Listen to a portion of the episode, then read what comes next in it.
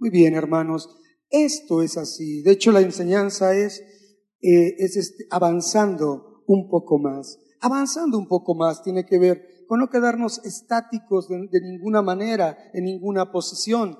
Y al tener yo el privilegio de poder expresar estos pensamientos, siempre es una recopilación de cosas que Dios nos va dando y que decimos, ah, esto está bien, esto quisiéramos compartir, ¿verdad?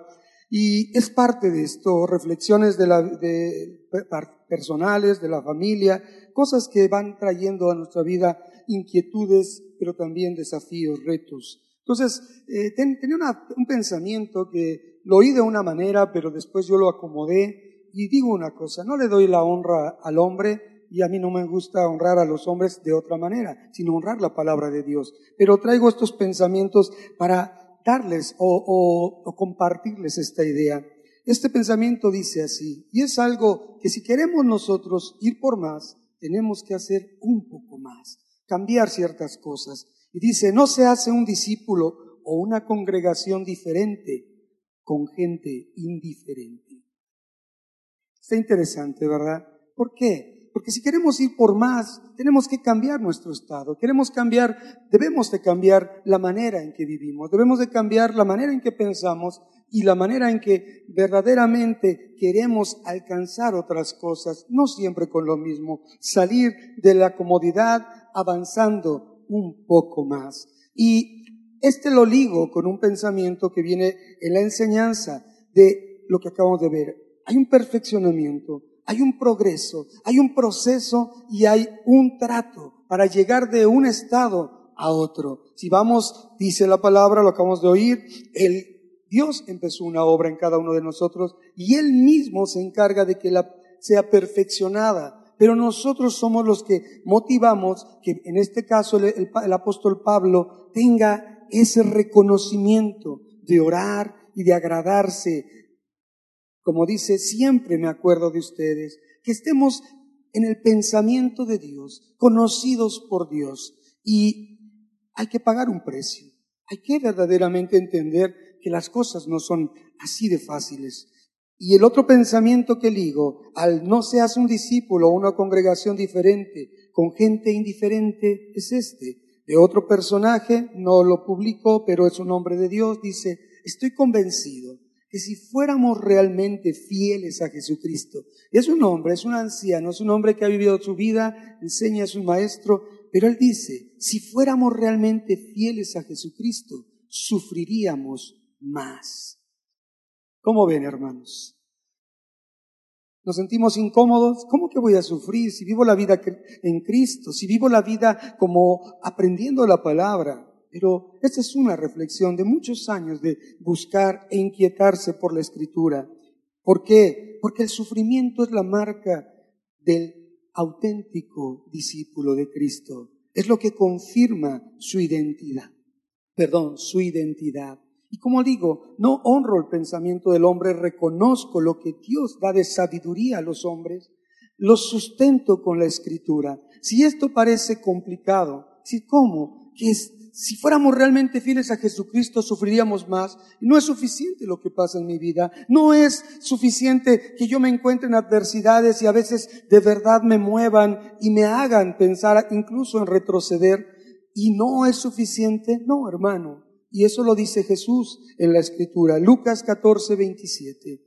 Lucas 14, 27, Jesús mismo le dice a la gente que lo sigue, a las multitudes, a los que simpatizan con Él y aún a los que ya estaban trabajando con Él, les dice así, y el que no lleva su cruz y viene en pos de mí, le dice, ustedes lo han dicho. Entonces, una cruz significa sufrimiento. Una cruz significa un tormento. Una cruz significa algo que duele, algo que Jesús vino a ponerse en una estatura que no era la suya. Se humilló para ser como hombre y todavía fue a la muerte y muerte de cruz. Se hizo maldito en ese madero por llevar las maldiciones de cada uno de nosotros. Entonces, si Jesús nos está diciendo que para pagar un precio, que es el de ser, para llegar a ser discípulos, hay que sufrir, es porque tiene el sentido correcto. Cuando nosotros vemos en la palabra de Dios, promesas hermosas, siempre buscamos las cosas que nos satisfacen o nos complacen. Y cuántos no abrimos la escritura para ver esas bendiciones y nos grabamos citas y tenemos pensamientos, hay estampas, hay todo aquello que incita a decir, qué bueno es Dios, qué hermoso y qué bonito lo que me, lo quiero tener. Pero siempre hay unas partes de los versículos que tienen que buscar el, nosotros el compromiso. La siguiente parte de una promesa siempre es un compromiso de parte de nosotros. La siguiente porción de una escritura siempre va a ser lo que tenemos que hacer y que hay que pagar un precio. Por eso dice, el que permanece en Cristo. Eso dice primera de Juan 2.6. ¿Cuántos permanecen en Cristo, hermanos? Qué hermoso. Todos queremos permanecer en Cristo. Amén. Pero la segunda parte dice, deben andar como Él anduvo. ¿Y cómo anduvo Jesús? Jesús no estuvo en un, de fiesta en fiesta, hermanos, aunque participó de una, de una boda, se oye ahí, pero sin embargo, Él su vida fue de sufrimiento, de sufrimiento, de sufrimiento. Entonces, si permanecemos en Él, debemos andar como Él anduvo, no en el sentido físico o, o, normal, sino en la parte espiritual, hermanos. Debemos de entender el precio a pagar de ser un discípulo. Él mismo les dice en Juan 5:39, escudriñen las escrituras, vayan a la palabra, vean qué dice la palabra, porque en ellas les parece otra vez cosas buenas de bendición que en ella tienen la vida eterna. Sin embargo, la segunda parte dice, y ellas son las que dan testimonio de mí. Ellas son las que los comprometen a buscar de mí. Ellas son las que les comprometen a saber qué es lo que quiero y busco de ustedes. Ellas escudriñenlas, conozcan lo que dice el Señor. Conozcan. Y entonces, hermano, esto no es fácil. El caminar en Cristo es una responsabilidad. El caminar para Cristo es dar testimonio, es verdaderamente sufrir, hermanos. ¿Quién está dispuesto a sufrir? Bueno, entiendo que no nos guste. Unos dicen amén, otros dicen amén, otros amén, otros más o menos. Hermanos, se vale, pero hay que pagar el precio. Queremos, si queremos cosas diferentes en nuestra vida, tenemos que hacer cosas diferentes. Si queremos seguir igual, seguiremos indiferentes como personas y como congregación. Pero hay algo que Dios nos lleva a un compromiso. Y a mí me encanta que la palabra de Dios nos comprometa. No, no es algo fácil encontrarse con esto. Y digo, Señor, gracias. Tu misericordia, tu gracia llegó a mí pero tenemos que poner nuestra fe por obra, actuar, activar esa fe. Y dice la palabra en una porción, Santiago 4, 8, 10, hablando de estos procesos, hablando de esta, de esta oportunidad. Vamos a querer ser discípulos, sí, pagar un precio, pero tenemos que empezar por acercarnos a Dios, para ser discípulos de Él. Entonces dice, Santiago 4, 8 al 10, acérquense a Dios, acérquense a Dios. ¿Cuántos quieren acercarse a Dios? Y miren lo que dice, y Él se acercará a ustedes. ¿Quién dice gloria a Dios? Estamos, queremos, necesitamos acercarnos a Dios, pero para que Él haga su parte. Sin embargo, del verso 8 al 10 hay un camino que nos lleva para que Él no se exalte, para que Él verdaderamente nos dé esa recompensa. Y escucha, inmediatamente del acérquense a Dios y Él se acercará a ustedes, dice, límpiense las manos pecadores. Nos ubica, nos ubica, hermanos. Aspiramos cosas buenas, pero tenemos una naturaleza mala. Limpiémonos las manos, pecadores. Yo le creo a la Biblia. La Biblia dice que si decimos que no pecamos, hacemos mentiroso a Dios. Entonces, ¿cuántos pecadores hay aquí? Yo creo que todos. Amén. A ver, ¿cuántos no pecan, hermanos? ¿Verdad? No puede ser que hagamos mentiroso a Dios. Necesitamos entonces, en esa condición, entrar a este proceso. Dice, límpiense las manos y ustedes, los de doble ánimo, ustedes, los pusilánimes, los que dudan, los que andan de aquí para allá, hoy sí, mañana no, me, me va bien, voy, me va mal, no voy. Eh, estoy enojado con mi esposa, no voy a la iglesia. Estoy mal económicamente, me olvido de Dios. Voy a rascarme con mis propias uñas. Esos pusilánimes, esos de doble ánimo, les dice el Señor, purifiquen sus corazones. Y purificar necesariamente entra un proceso, entra un proceso de depuración, de quitar los estorbos, de quitar lo que, lo que contamina. La purificación, dice, del corazón para purificar, mira las condiciones, lloren, lloren, aflíjanse, hagan lamentos, conviertan su risa en llanto y su alegría en tristeza. Pues de qué Dios estoy hablando? Hermano, ¿de qué Dios estás hablando? Dios es amor. Dios quiere que estés sonriendo. Dios quiere que esté feliz. No, hermano, Dios quiere que te conviertas a Él y quiere que pagues el precio, que seas un verdadero discípulo. Ninguno de los discípulos de Jesús le fue fácil seguir al Señor. A ninguno.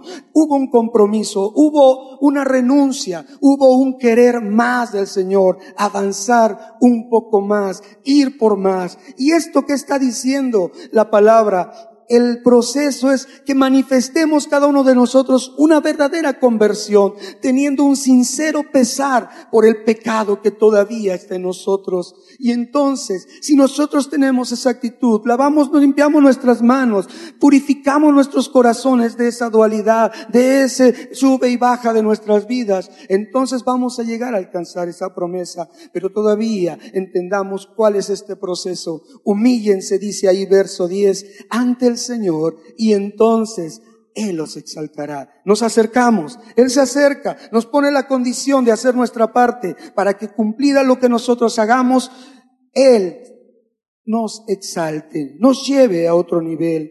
Purificar el, corazón, hermano, es una condición de ser dedicados a Él. Cada vez que nosotros buscamos de Dios, cada vez que verdaderamente tenemos una comunión con Dios, se purifica nuestro corazón. Una constante entrega a Él, se van quitando los estorbos, los obstáculos del corazón, porque nos enamoramos más de Él, entendemos el propósito de nuestra vida y sabemos que estamos aquí para algo, no para ser uno más, hermanos. Por eso es que el lamentar cuando estamos en un estado de pecado es bueno para el Señor. Lloren, aplícanse, duélanse de ser, de tener esa condición arrepiéntanse. Y esto consiste verdaderamente en sentir un dolor por pecar. Y nosotros pecamos constantemente con nuestros pensamientos, con nuestras acciones, con nuestros sentimientos, con toda actitud, hermano.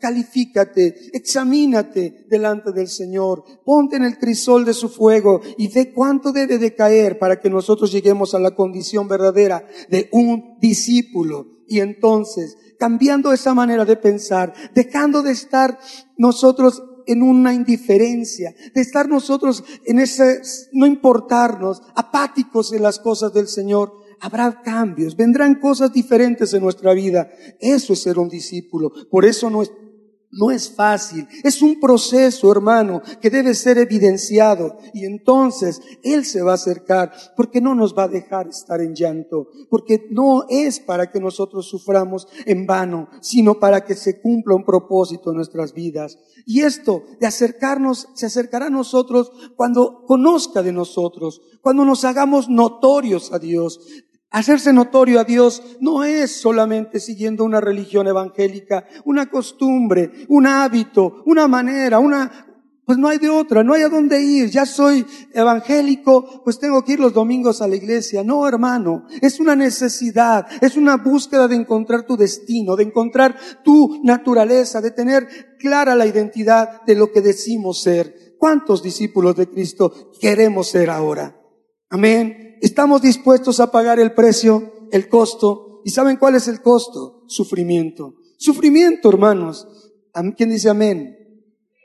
Hermosa congregación. Pero al decir, hagámonos notorios delante del Señor, es que Él nos conozca. ¿Tú conoces del Señor, hermano? ¿Conoces al Señor? La pregunta también sería, ¿el Señor te conoce? ¿Eres notorio al Señor? Lo que hacemos realmente impacta el corazón de Dios. Nuestras vidas tienen que, vivimos para eso. Vivimos para hacernos notorios al Señor, porque de otra manera Él ve minuciosamente cada uno de los aspectos de nuestra vida y para Él, si no nos conoce, no importa lo que hagamos. Si no tenemos, tenemos comunión e intimidad con Él, no importa lo que hagamos. Mira lo que dice Mateo 7, 21. Es, es, algo muy fuerte, es algo que impacta escuchar que el Señor Jesús dice, Mateo 7, 21, 23, si tú tienes por ahí tu, tu Biblia, porque ahora qué bueno, ya no está arriba. Busquen en su Biblia, hermanos. Dice, no todo el que me dice Señor, Señor, entrará en el reino de los cielos, Esto lo dice Jesús, hermano. Dije, qué sorpresa. Si no lo habías leído, hoy estás delante de una declaración muy contundente de parte de Jesús. No todo el que me dice Señor, Señor, entrará en el reino de los cielos, sino solo el que hace la voluntad de mi Padre que está en los cielos. Aquí es la porción. El Señor nos da compromiso, el Señor nos da responsabilidad de que conociendo lo que ahora leemos ya nos pertenece. Y de esa manera nos responsabilizamos. Ya no podemos decir somos ignorantes. Y dice, en aquel día muchos me dirán, Señor, Señor, no profetizamos en tu nombre y en tu nombre echamos fuera demonios y en tu nombre hicimos muchos milagros. Íbamos todos los domingos a la congregación y también íbamos los miércoles. Estábamos en los cursos, íbamos a los congresos, buscábamos hacer muchas cosas. Y el Señor les dice, nunca los conocí. Porque no era lo de fuera, no era un protocolo, no era cumplir, era del corazón tener una comunión, hacerse notorios con el Señor. Y esto, la sentencia es tremenda. Apártense de mí, obreros de la maldad, hacedores de maldad. Y eso que lo hacían en el nombre del Señor. ¿Cuáles son las intenciones de nuestro corazón? ¿Por qué seguimos a Cristo? ¿Qué buscamos en, en este compromiso que hemos adquirido? Solamente pasarla y ser indiferentes ante las necesidades y las responsabilidades de representar, de ser embajadores del Rey del cielo aquí en la tierra, o simplemente es cumplir. No es fácil, hermanos. Como hemos visto, hay que pagar un costo. Ese costo es una renuncia progresiva, no es de la noche a la mañana, hermano, ni tú y yo nos tenemos que preocupar si todavía hay cosas en nosotros que siguen incomodando, pero lo importante no es deleitarnos en ella, sino que nos incomoden y que de esta manera procedamos a un cambio. Es esa renuncia progresiva y continua, porque no es de un día, hoy domingo me porto bien y en la semana me porto mal, ¿verdad? O se me olvida y vengo a recargar baterías el próximo domingo. Esto es continuo a esa renuncia al egoísmo de vivir complaciéndonos a nosotros mismos. Necesito, quiero, me gusta. Yo, yo, yo, hermano, esa es la primera renuncia a nosotros mismos. Y eso implica un sacrificio. Es el primer sufrimiento, renunciar a ti, saber que Dios tiene y toma el control, no como te haga, no para hacerte un robot ni una persona inanimada, sino para honrarlo en cada acto de tu vida, porque Él nos va a dar los recursos espirituales y todo recurso para caminar en Él. Sufrimos, sí sufrimos, hermano. Yo algunas veces he dicho, soy varón experimentado en dolores, asumiendo que de verdad a veces las cosas no van como uno quiere, pero entendiendo el propósito, hermanos, es vivir un momento a momento, hermanos, momento a momento, esforzándonos en hacer la voluntad del Padre, aun, en los momentos donde no querramos ni siquiera decir gloria a Dios, donde no queramos que nos hablen de Dios. De verdad ha habido ese punto. Gente que está tan desesperada o ensimismada en sus problemas, no entendiendo el significado de ellos, que dice, no, no, no, ahorita no me hables de Dios, ahorita, ahorita no estoy para eso. Imagínense nada más. No han pasado la prueba. Y cuando es el único camino para vivir una verdadera vida espiritual, el sufrimiento, Jesús dice, Lucas 9:23, si alguno quiere venir en pos de mí, niéguese a sí mismo. Fíjese, niéguese a sí mismo tome su cruz cada día y sígame. No es, hoy el domingo tomo mi cruz, tomo el disfraz de, de, que voy a la iglesia y salgo de la iglesia y vivo mi vida normal. Hay que hacer cosas diferentes, no ser indiferentes, hermanos. Y esto es un proceso. Y ese proceso, hermano, el que está aquí, y líderes, y muchos de los que estamos aquí, y ustedes, lo hemos alcanzado. ¿Por qué? Porque es un proceso que tiene un origen, tiene un inicio y tiene un caminar para completarse. Y muchos, hermano, vamos en cierto camino, vamos a cierta distancia, pero nos falta todavía alcanzar esa plenitud y es necesario entenderlo. Y no debe de desalentar el corazón porque esto es lo que decía Pablo, el perito arquitecto, el hombre que fue que, que dijo de sí mismo, el último de los apóstoles, el abortivo al cual se le apareció Cristo mismo, haciéndole un llamamiento para tener una función específica, aquel hombre al que se le revelaron cosas que aún a los discípulos discípulos que caminaron con Cristo, Él tuvo que llamarles la atención, tuvo que exhortarlos, tuvo que decirles acerca de la voluntad de Dios. Ese hombre que Dios manifestó poder sobre de él. Ese hombre decía en Filipenses 3:13, es una cita que podemos muchos conocer y se le llama la cita del éxito del cristiano o del éxito de la vida cristiana, ¿verdad? Pero si nosotros no buscamos ser discípulos y nos contentamos con solo ser cristianos, hermano, como se le llamó despectivamente a aquellos que seguían el camino ahí en la iglesia de Antioquía, en el libro de Hechos, hermanos, ese es un título dado por el hombre, pero el título dado por Jesús es discípulos. Amén. Y hay que pagar un precio. Dice, yo mismo no pretendo haberlo ya alcanzado. Gloria a Dios. Yo digo amén. Tú no dices amén. Yo mismo no pretendo haberlo ya alcanzado. Yo creo que nos falta mucho. Es mucho el trayecto, pero entre más obstáculos pongamos en el corazón, mucho más tardado será ese proceso. Y dice, pero una cosa sí hago, me olvido de lo que queda atrás y me extiendo a lo que está delante. Y entonces habla del propósito de estar aquí, hermanos, el propósito del sufrimiento, el propósito de la vida en, Cristo, el propósito de buscar y aspirar a ser discípulos. Dice, prosigo a la meta, al premio del supremo llamamiento en Dios, de Dios en Cristo Jesús. Y todo está alrededor de la persona de Jesús. Jesús es al que seguimos como el modelo, como el ejemplo, como la pauta en nuestras vidas del perfecto discípulo, de aquel que hizo la voluntad del que lo envió y Él nos ha enviado a nosotros, hermanos. Entonces, aquí habla de una recompensa, habla de un premio, habla de una esperanza que es viva, que es una esperanza activa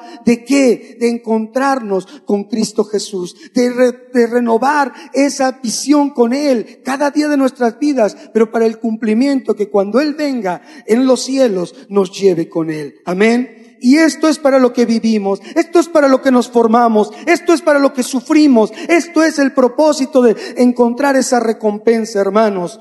¿Cómo se alcanza esa recompensa, hermanos? ¿Cómo se alcanza? Con una actitud correcta de ser un verdadero testigo de Cristo. Y hermano, ¿cuántos podemos decir que ya somos verdaderos testigos de Cristo? Se vale decir, no pretendo haberlo ya alcanzado, hermano, pero una cosa sí hago, me extiendo a lo que sigue y le echo ganitas y voy por más. Bendecido y agradecido, pero me falta ir por más. Entonces, hermanos, aquí estamos viendo que ser testigos de Cristo debe de dar resultados palpables de, de esa acción de lo que Dios ha hecho en nuestras vidas cómo el Evangelio ha dado resultados a nuestro ser. El Evangelio es Cristo. Él es la buena noticia. Él es el transformador de vidas. Él es el sanador. Él es el restaurador de todas las cosas. El Evangelio que nos da a nosotros la oportunidad de volver a tener la comunión con el Padre, de ver ese sacrificio redentor en la cruz plasmado en nosotros como nuevas criaturas, como nueva creación, ver el poder de Dios, que si algo hizo en ti es porque Dios es todopoderoso, hermanos, y debemos darle la gloria a Él por nuestras vidas transformadas y en proceso para cumplir la misión que Dios nos ha dado. Gloria a Dios, dale fuerte su aplauso al Señor. Entonces, tenemos que ir hacia una madurez. Madurar es, ser, perfecto, ser completo. Entonces, Dios nos da a través, en la iglesia tesalónica, en esa iglesia, en el primer capítulo de Tesalonicenses, en el capítulo 1, 5 al 10, se dan pautas acerca de lo que ese Pablo, apóstol, eh, levantador de iglesias, eh, y que las hacía crecer, y que estaba al cuidado de ellas, también reconoce, pero en lo que reconoce vamos a ver algunos puntos de si estamos pagando el precio, si estamos siendo verdaderos testigos de Cristo.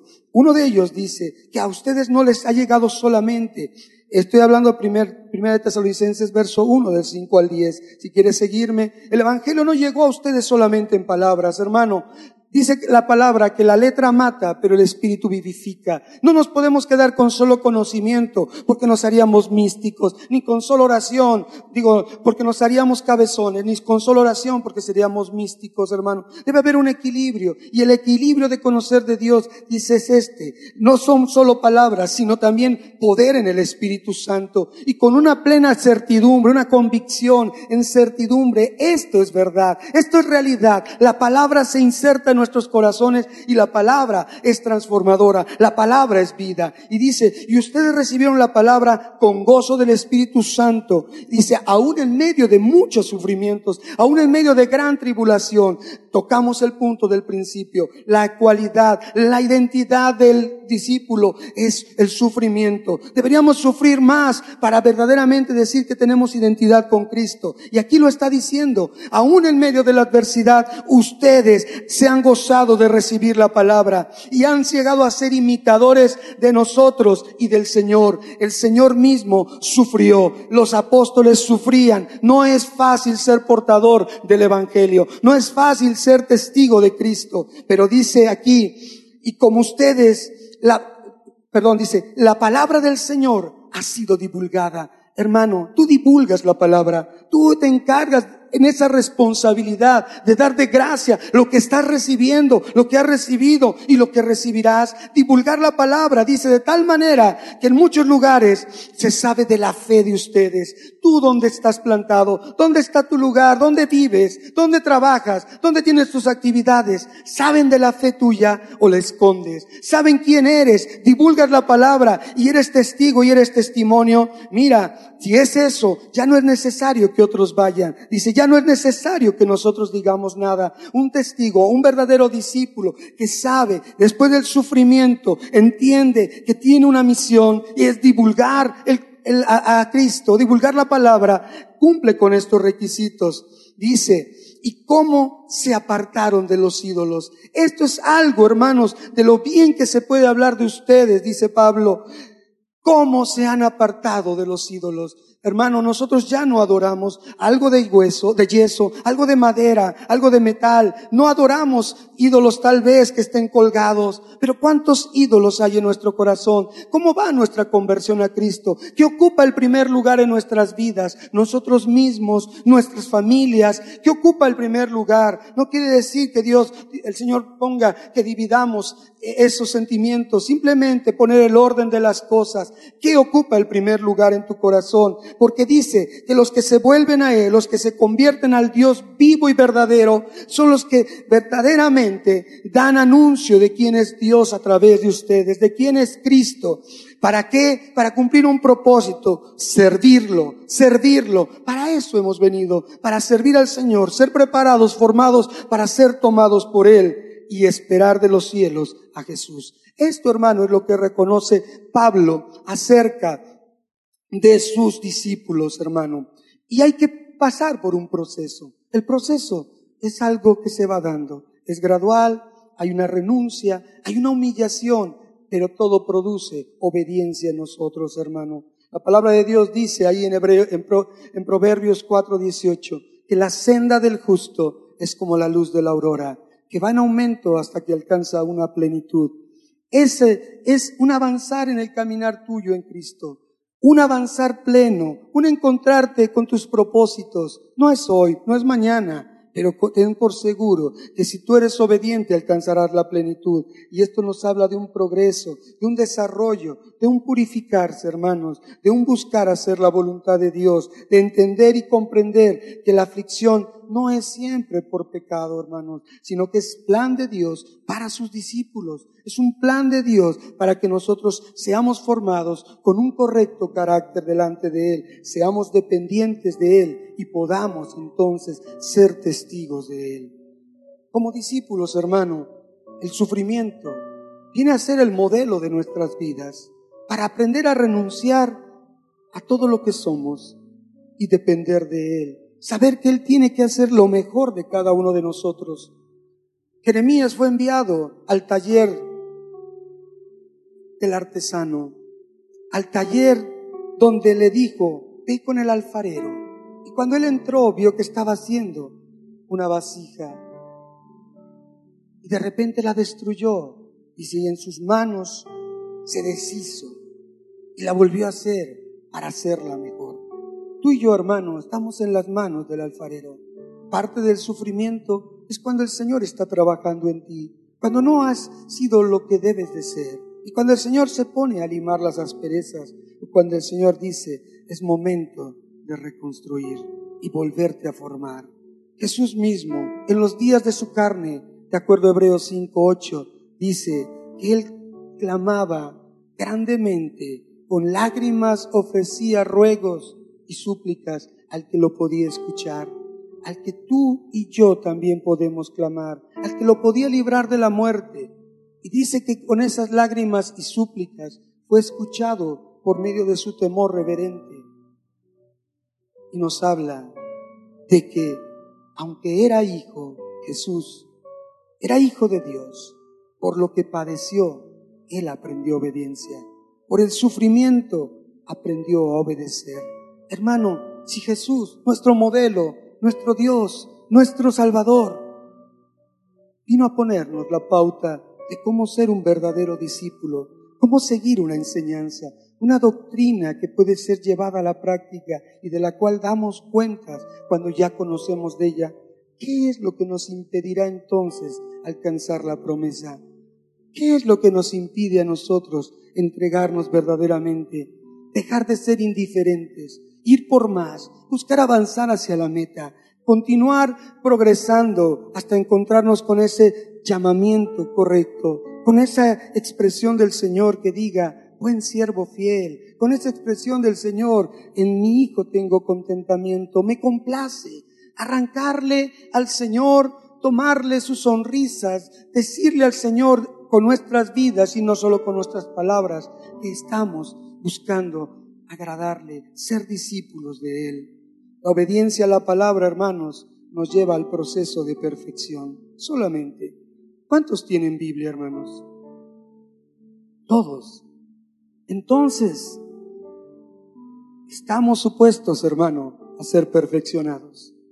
Aquellos que tienen su Biblia, pero que no solo la tienen bajo el brazo, sino que verdaderamente la escudriñan, porque les parece que está la vida eterna ahí y que ellas dan testimonio de Cristo. Úsenla, escudriñen, y esa obediencia a la palabra nos llevará a completar el proceso de perfección y obtener la promesa que aspiramos de volver a estar con Él. Amén. Pongámonos de pie, hermanos. Cierra tus ojos. Y en esa reflexión que hemos hecho acerca de la palabra, exponiendo solamente la palabra, tú olvídate de las palabras del hombre. Lo que Dios te dice, Dios te ha dicho que tienes que llevar de una cruz, y símbolo de sufrimiento. Evalúa, concientiza verdaderamente el poder de esas palabras, porque si no participas de ese sufrimiento, no puedes ser su discípulo. Tienes que acercarte al Señor, pero tienes que entender que debe haber una purificación de tu corazón. Tiene que haber una verdadera conversión, tener un sincero pesar de tu proceder, de tu manera de vivir, de tus pecados. Reconocer que debes humillarte delante de Dios para que Él te exalte y pedirle entonces que pueda operar en ti su buena voluntad y su favor. Humíllate delante de Él, hazte notorio delante de su presencia. No solo conozcas de Él, no solo obtengas datos de Dios, sino busca que el Señor te conozca. Busca que Él te enseñe qué es lo que debes vivir en tu vida. Mantenerte en esa esperanza de que hay un premio ante tu condición de humildad, que no puedes quedarte así, que permitas que la palabra entre con poder en tu vida, que no seas un hombre, una mujer incrédula. Pídele a Dios que te ayude en tu incredulidad, que recibas la palabra en los momentos de gozo y en los de sufrimiento, que te hagas testigo de Él, que la divulgues, que no haya lugar donde no puedas manifestar tu fe, que te vuelvas verdaderamente un embajador del cielo aquí en la tierra, porque ya te has comisionado Él. Entiende la grande responsabilidad que cada semana o cada día abras la escritura y te encuentres con la primera y la segunda parte de cada porción, donde escuchas una promesa, donde lees cosas hermosas, pero también la parte que te compromete a hacer lo que a ti te toca. Hermano, dejando tu corazón limpio y libre para Él, para encontrar Él un corazón donde no hay obstáculos, un corazón dedicado a Él solamente convirtiéndote, sirviendo al Dios vivo y verdadero y esperar que llegue el tiempo de su voluntad, teniendo entonces en tu vida un progreso constante. Y esto se logra a través de tener una actitud voluntaria y disciplinada en agradarle a Él. No un día, no un fin de semana, no un momento, no una emoción, hermano, sino una vida en la cual tú seas un representante de Él como hijo de luz e hijos del, día. Tú no andas en tinieblas. Tú no fuiste levantado de esa vana manera de vivir y muerto de tus delitos y pecados para vivir otra vez en la oscuridad. Él te ha llamado hijo de luz y tienes que mantenerte atento, sobrio, escuchando la dirección, siendo sensible a lo que Dios te da con la coraza de la fe, teniéndola como protección para no permitir que el enemigo venga con el desaliento y haga que retrocedas, sino que efectivamente tú digas, voy por más, con la esperanza de la salvación, porque Dios no te ha puesto para sufrir el castigo, sino para alcanzar salvación por medio de Jesús pagando el precio. No, no pienses que el sufrimiento es una cuota del Señor, es una actitud y una conducta, un estado del corazón de rendición total para Él. Por eso debes de estar consciente que tú eres del Señor que tú vives para el Señor. Asume tu identidad, asume tu realidad de lo que Dios es en ti y de lo que tú eres para Él. Hazte notorio, anima a otros, edifica a otros, dales de tu testimonio de lo que Dios está haciendo. Tu responsabilidad cuando ves a alguien decaído es ir con Él, animarlo, levantarlo y mucho más allá también considerar a tus autoridades, honrarlos y darles un lugar de estima y amarlos, porque ellos te instruyen y ellos te dirigen en el Señor, hermano. Esto son los puntos que te garantizan que estás sufriendo la palabra de Dios, que estás entendiendo que renuncias a ti mismo para hacer cosas diferentes y no seguir siendo indiferente, no hacer lo que no le agrada a Dios, sino tener la atención en la palabra de Dios, obedecerla, vivan en paz, animen a los que tienen poco ánimo, amonesten a los que se encuentran ociosos, aquellos que dicen, ya, son los tiempos, ya viene el Señor, ya no trabajo, ya no hago nada. Hay un compromiso todavía, hermanos. No pagues a otro mal por mal. No te desquites. Da amor, hermano. Busca dar amor. Procura siempre hacer el bien. Y sabes, gózate, gózate en toda circunstancia, no solo cuando las cosas estén yendo más o menos bien o, bien, sino cuando las cosas parezcan estar fuera de tu control, gózate, Ora sin cesar, como una actitud permanente de comunicarte con Dios, de tenerlo constantemente en tu pensamiento presente. Y da gracias en todo. Si te fue bien, si te fue mal, si te enfermaste o no te enfermaste, si hay problemas en casa o no los hay, tienes que gozarte y dar gracias a Dios en todo. No pagues al Espíritu, que el Espíritu vive en ti. Tú eres templo del Espíritu Santo y apagarlo es renunciar al sello que Él ha puesto en ti y dejarte llevar por tus conductas y vanas maneras de vivir. Entonces, no menosprecies nada, examina todo lo que Dios te enseña, retén lo bueno y abstente de toda especie de mal y el Señor hará su parte. El Señor te santificará, te apartará por completo y te mantendrá irreprensible, sin ser señalado ni acusado ni motivo de hacer caer a otros. Él se encargará de que todo tu ser, tu espíritu, tu alma y tu cuerpo estén, sean irreprensibles. ¿Para qué? Para la venida del Señor. Y aquel que a ti y a mí nos ha llamado es fiel y cumplirá todo esto en tu vida. Padre, te damos gracias porque tu palabra es la que ha sido vertida en el corazón, mente y vida de cada uno de los que estamos aquí. Ahora, Señor, somos responsables de lo que hemos escuchado. Dios, no queremos ser más indiferentes. Danos la manera de ser notorios delante de ti, de hacer las cosas a tu manera y no a la nuestra, de vivir para agradarte a haciendo tu voluntad y de tal manera entonces vendrán las bendiciones, porque si escuchamos tu voz, si atentamente guardamos esa palabra, la valoramos, la atesoramos, la ponemos por práctica, entonces las bendiciones nos alcanzarán. Gracias Señor por ese favor.